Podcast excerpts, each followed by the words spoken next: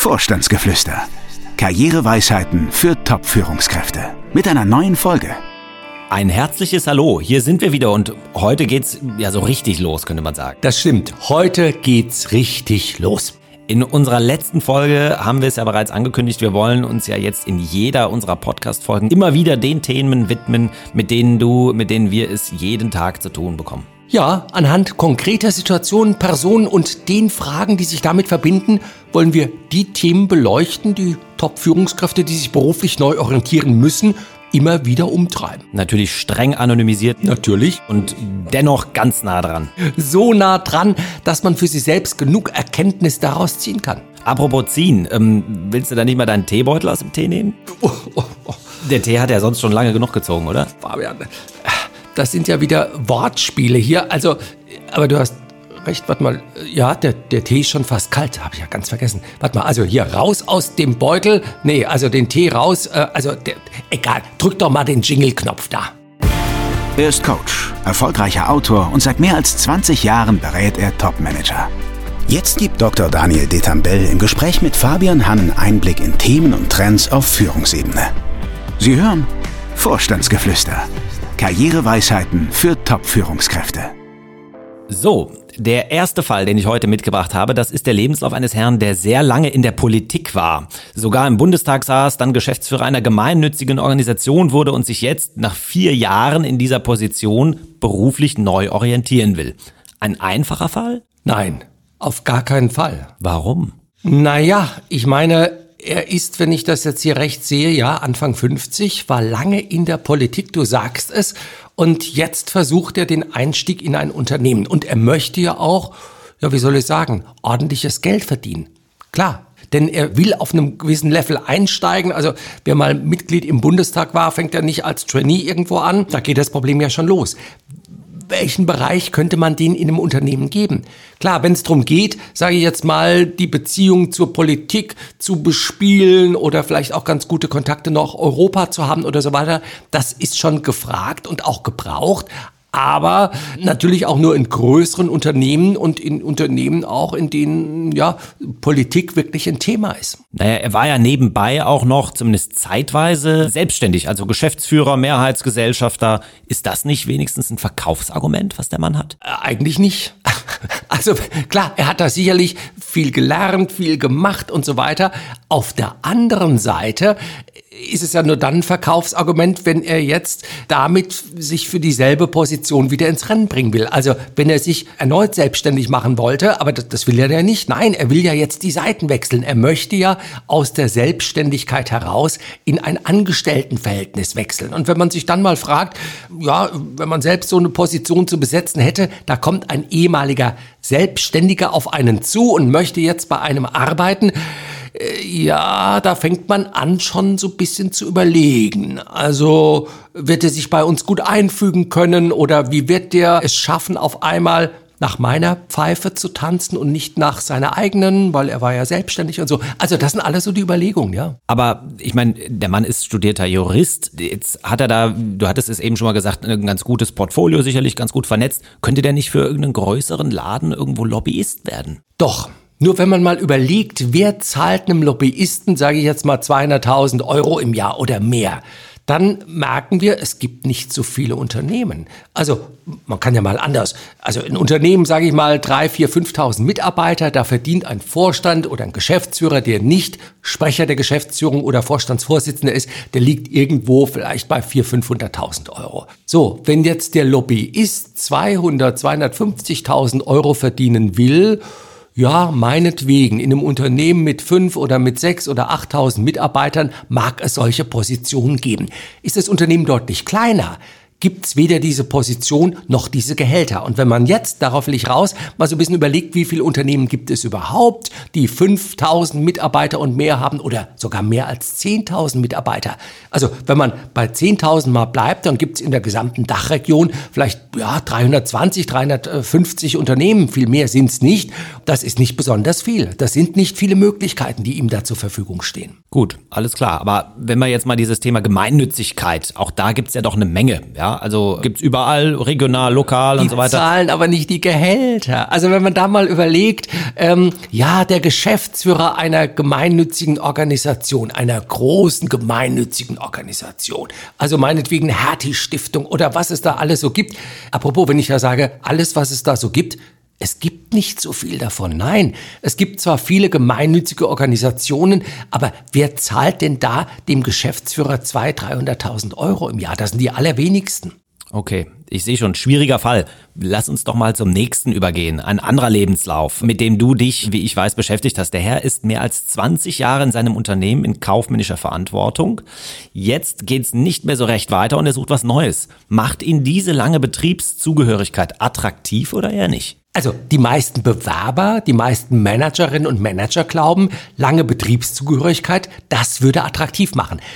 Von der Unternehmensseite her gedacht, ist eigentlich das Gegenteil der Fall. Denn auch hier, ich meine, wenn man sich das mal überlegt, man selber hat eine Top-Position in seinem eigenen Unternehmen zu besetzen und jetzt kommt da jemand daher, ein Bewerber, der war 20 Jahre in ein und demselben Unternehmen, nämlich in einem anderen und soll jetzt auf einmal mit Anfang 50 sich da im eigenen Unternehmen äh, neu äh, orientieren. Da fragt man sich schon das ein oder andere. Also zum Beispiel fragt man sich doch, ja, wird dem das gut gelingen oder hängt der so ein bisschen der alten Zeit hinterher?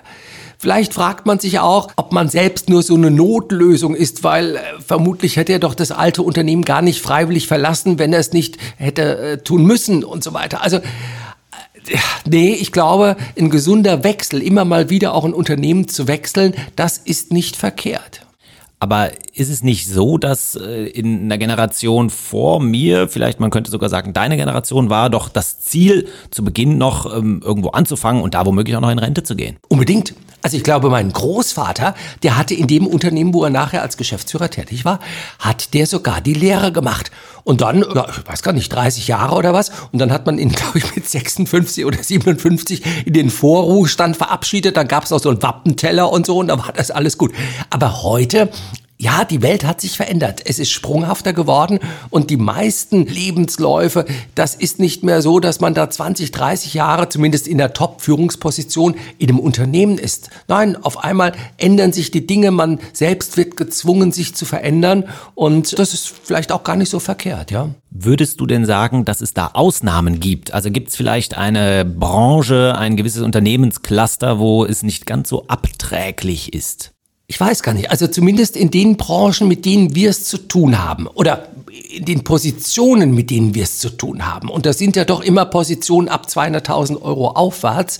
Also da glaube ich, gilt die Regel schon, dass man nicht äh, attraktiver wird, wenn man nach 20 Jahren noch weitere fünf Jahre in dem Unternehmen bleibt, sondern dass da ein guter Wechsel immer mal wieder angeraten ist. Klar, es gibt viele Berufe, das ist völlig klar. Also ein, ein Lehrer, obwohl ich da wenig Ahnung von habe, aber der muss vermutlich nicht alle fünf Jahre die Schule wechseln oder so. Warum auch?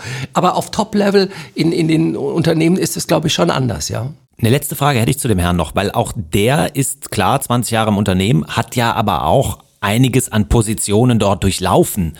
Also äh, das ist ja doch, was man ihm zugute halten muss, was man all solchen Managern zugute halten muss. Inwieweit sollte denn da so ein Wechsel jeweils erfolgen? Du hast völlig recht. Also noch schlimmer ist es ja, und diese Fälle gibt es ja auch. Da fängt jemand im Jahre 2007 eine Position an und im Jahre 2023 ist er immer noch in derselben Position und im selben Unternehmen. Das ist wirklich ein Problem. Aber den Fall, den du da abfragst, völlig richtig. Also wenn jemand da alle vier, fünf Jahre, das ist ja so ein guter Zeitraum, eine neue Position angetreten hat im selben Unternehmen, ist das wesentlich besser, wesentlich attraktiver, als wenn jemand eben ja 15 Jahre lang auf demselben Sessel saß. Und weil aller guten Dinge drei sind, hier noch ein Lebenslauf. Diesmal einer Dame, die mich äh, eigentlich nur zu einer Frage veranlasst. Wie ist das eigentlich mit den Chancen, wenn man sich als Frau um eine Top-Führungsposition bewirbt? Die Chancen müssten doch eigentlich ganz gut sein, gerade aktuell.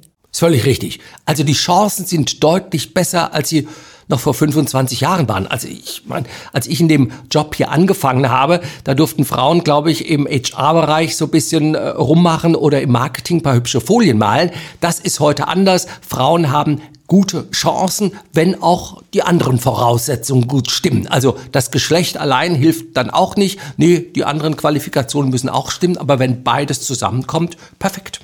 Was heißt das jetzt eigentlich für die männlichen Top-Führungskräfte? Gibt es da eine Konkurrenzsituation? Geht es denen jetzt an den Kragen? Ja, also in Konzernen schon. Ich habe es fast wöchentlich mit Männern zu tun, die in Konzernen sitzen und sagen, ich will da raus, weil ich weiß, bei uns ist als Maxime ausgegeben worden, jede Top-Führungsposition, wenn es irgend geht in den nächsten Jahren, sollte weiblich besetzt werden. Damit weiß ich, welche Chancen ich habe. Und ja gut, man, äh, viele Männer sind ja gerne Mann, also man wechselt ja nicht einfach das Geschlecht, um dann weiter Karriere zu machen, dann wechselt man eher das Unternehmen, ja, ja. Okay. Dann haben wir es jetzt mal an dieser Stelle. Was bleibt denn noch mit der heutigen Weisheit eigentlich offen? Die philosophische Erkenntnis. Welche hast du heute ausgegraben? Ausgegraben ist ein gutes Stichwort, denn auch die heutige Erkenntnis ist mehr als 2500 Jahre alt und wird dem Solon von Athen zugeschrieben. Der soll gesagt haben, nichts im Übermaß. Hm. Also war er der Erste, der vermutlich äh, Work-Life-Balance etc. propagiert hat? Das kann man so sagen, denn er betont, dass jedes Ding sein Maß hat und die Kunst des gelingenden Lebens darin besteht, dieses Maß stets möglichst gut zu treffen und eben über und unter Maß zu vermeiden. Eieiei, da wird's ja fast juristisch, weil die Frage bleibt ja offen, was das richtige Maß ist. Völlig richtig und nicht nur bei der Frage Arbeitszeit oder Freizeit, sondern ja auch bei der Karriere insgesamt. Also gerade auch, wenn es darum geht, Karriere zu gestalten, spielt das richtige Maß oft eine wichtige Rolle. Was meinst du damit? Naja, ein erfülltes Berufsleben zum Beispiel wird vor allem derjenige haben, der sich beruflich immer an der Grenze zwischen Unter- und Überforderung bewegt. Also wer permanent sich überfordert, äh, nee, das führt zum Burnout und ich glaube, wer sich permanent unterfordert, das führt irgendwann zum Bore-out, auch schlimm. Nein, man muss sich immer so an dieser Grenze zwischen Unter- und Überforderung bewegen. Das richtige Maß finden. Gut, dann haben wir es für heute. Was bleibt, ist der Dank fürs Zuhören und das sich freuen auf die nächste Folge. Ja. Wir wünschen Ihnen ähm, ja, eine Woche mit dem richtigen Maß an Unter- und Überforderung. So ist es. Bis dahin. Tschüss.